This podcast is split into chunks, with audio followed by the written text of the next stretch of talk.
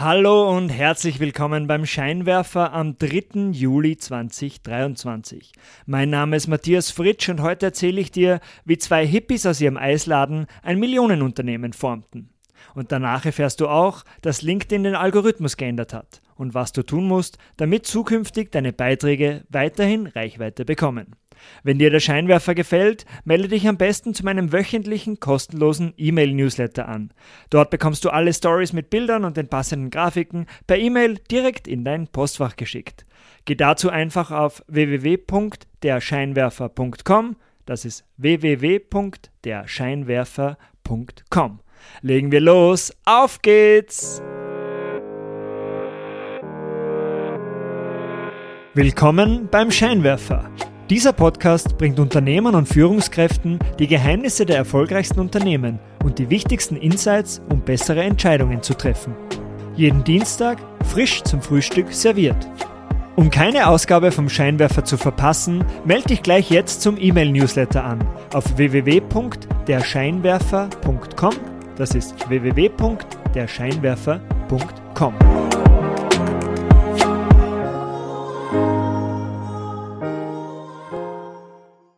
Zwei Hippies bauten ungeplant aus ihrem Eisladen ein internationales Millionenunternehmen. Hier sind fünf Lektionen, die du von den kreativen Methoden der Gründer von Ben Jerry's lernen kannst. Erste Lektion: einfach mal losstarten. In den späten 1970ern kommen die beiden Schulfreunde Ben Cohen und Jerry Greenfield nicht vom Fleck. Der eine entwickelt Leidenschaft Töpfereien, die aber niemand kaufen will. Und der andere will Mediziner werden, aber wird von allen Universitäten abgelehnt. 1978 beschließen sie dann, als Alternative gemeinsam einen Bagelshop zu eröffnen. Doch für einen Bagel-Backofen reicht ihr Budget nicht aus. Die Alternative? Eiscreme ließe sich billiger produzieren, aber sie haben keine Ahnung, wie das eigentlich geht. Für 5 Dollar bekommen sie dann an der örtlichen Volkshochschule ein Skriptum zum Thema Eiscremeherstellung. Das muss für den Anfang reichen. Die zweite Lektion: In schwierigen Bedingungen kreativ werden. Mit ihrem knappen Startbudget von 12.000 Dollar müssen sie auch bei der Location für ihre erste Eisdiele Abstriche machen. Eine desolate Tankstelle in Burlington im Bundesstaat Vermont bleibt als einzige Option übrig.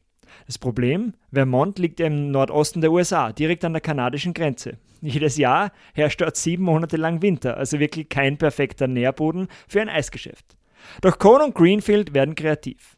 Um Kunden auch in den kalten Monaten für ihr Eis zu begeistern, erfinden sie die Pop the Biswee Rabattaktion. Das ist P-O-P-C-D-B-Z-W-E heißt diese Rabattaktion. Das bedeutet Penny off per Celsius degree below zero Winter Extravaganza. Das heißt, für jedes Grad im Winter unter 0 Grad Celsius bekommen Kunden einen Cent Rabatt auf eine Eistüte. Die Kundschaft findet es großartig. Ganz Vermont schwärmt von Ben und Jerry's Ice Cream. Die dritte Lektion: den eigenen Nachteil zum Markenzeichen machen. Der Grund für ihren Erfolg sind die ungewöhnlichen Eissorten. Jerry ist der Mastermind in der Herstellung, sein Kollege Ben, der verkostet die Eissorten dann. Das Problem aber, Ben leidet an der sogenannten Anosmie, das heißt, er hat keinen Geruchssinn und kann dementsprechend auch kaum Geschmäcker im Mund wahrnehmen. Die beiden müssen daher Eissorten entwickeln, die Ben auch mit geschlossenen Augen anhand der Textur und des Mundgefühls wahrnehmen kann. Sie verfeinern die Eissorten daher mit großen Schokostücken und intensiven Geschmäckern, die dann zum Markenzeichen von Ben und Jerry's werden. Die vierte Lektion: Umschwenken, wenn das ursprüngliche Geschäftsmodell nicht mehr funktioniert. Um ihre Kunden zu begeistern, sind die beiden enorm großzügig bei der Portionierung von Eiskugeln. Doch betriebswirtschaftlich hm, kommen sie dadurch in Probleme. Sie machen Verluste und ihr Geld geht langsam zur Neige. Also müssen sie wieder kreativ werden. Aus der Not beginnen sie, ihre beliebten Eissorten in größeren Behältern zunächst an Restaurants und später auch an örtliche Supermärkte zu verkaufen. Damit legen sie den Startschuss für den Aufstieg des Unternehmens. Das Geschäft brummt, Ben Jerry's wird über die Grenzen von Vermont bekannt. Und die fünfte und letzte Lektion für heute ist die eigene Kundschaft zu Superfans machen um ohne Budget gegen die übermächtige Konkurrenz ankämpfen zu können. Die Begeisterung für Ben und Jerry's geht auch an der Konkurrenz natürlich nicht spurlos vorüber. Insbesondere dem Konzern Pillsbury, der gerade die beliebte Marke Hagendas übernommen hat, schmeckt der Aufstieg der beiden Ice Cream Hippies überhaupt gar nicht. Pillsbury will daher Ben Jerry's vernichten und setzt ihre Großhändler im Großraum Boston unter Druck. Entweder ihr streicht Ben Jerry's aus eurem Sortiment oder wir beliefern euch nicht mehr mit Hagendas. Und Hagendas ist aber die größte Cash-Cow für die Händler. Pillsbury nutzt damit seine marktbeherrschende Stellung aus, also eine klare Verletzung des Kartellrechts. Juristisch wäre die Sache eindeutig, aber vor Gericht rechnen sich Ben Jerry gegen den übermächtigen Konzern keine wirklichen Chancen aus. Sie haben auch nicht wirklich das Budget dafür, um da einen langwierigen Rechtsstreit zu führen. Aber trotzdem wollen sie diese unfaire Geschäftspraktik nicht einfach so hinnehmen. Ohne großes Budget starten sie daher eine PR-Kampagne, in der sie Pillsbury angreifen. Im Zentrum der Strategie das beliebte Maskottchen von Pillsbury, der sogenannte Doughboy, also der Teigjunge. Äh, jeder Eisbecher von Ben Jerry's wird daher mit einem Sticker mit der Nachricht What's the Doughboy afraid of und der Nummer einer Hotline versehen. Wenn du bei dieser Hotline anrufst, wird dir eine voraufgenommene Nachricht der beiden Gründer abgespielt, in der sie die unfairen Geschäftspraktiken von Pillsbury schildern.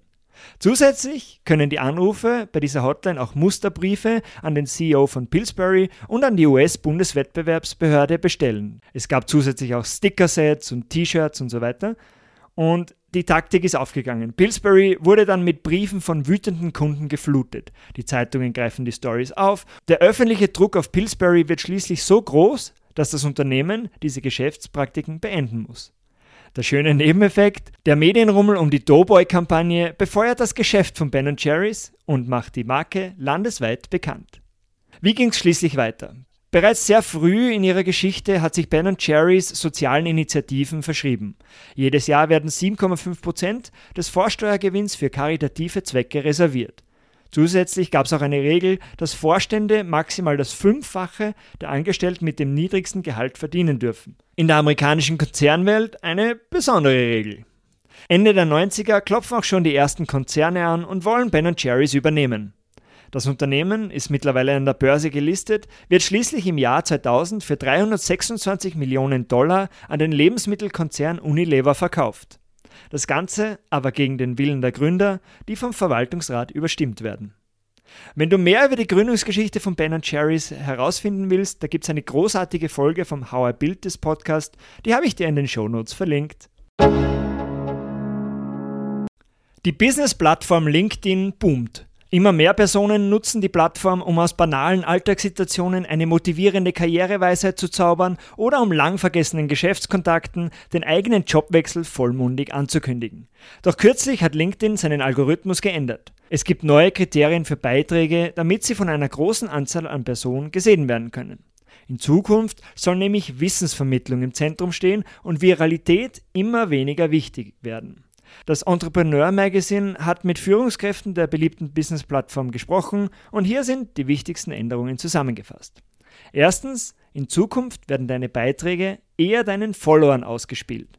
Bei keiner einzigen Social-Media-Plattform scheint dein Beitrag auch bei allen deinen Followern auf. Bei LinkedIn soll dein Beitrag zukünftig primär deinen Followern angezeigt werden, bevor du damit Personen außerhalb deines Netzwerks erreichen kannst. Zweitens, Wissen und Expertise werden immer wichtiger. Damit du jetzt Personen außerhalb deines Netzwerks erreichen kannst, wird von LinkedIn geprüft, ob dein Beitrag Wissen vermittelt, also auch für andere Personen relevant ist. Hilft er den anderen Personen dabei, produktiver und erfolgreich zu werden?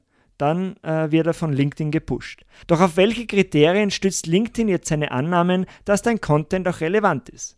Die erste Möglichkeit ist, Dein Beitrag spricht genau eine konkrete Zielgruppe an. Ist klar ersichtlich, dass dein Beitrag zum Beispiel an B2B-Marketer adressiert ist, dann wird er verstärkt Personen aus dieser Zielgruppe angezeigt.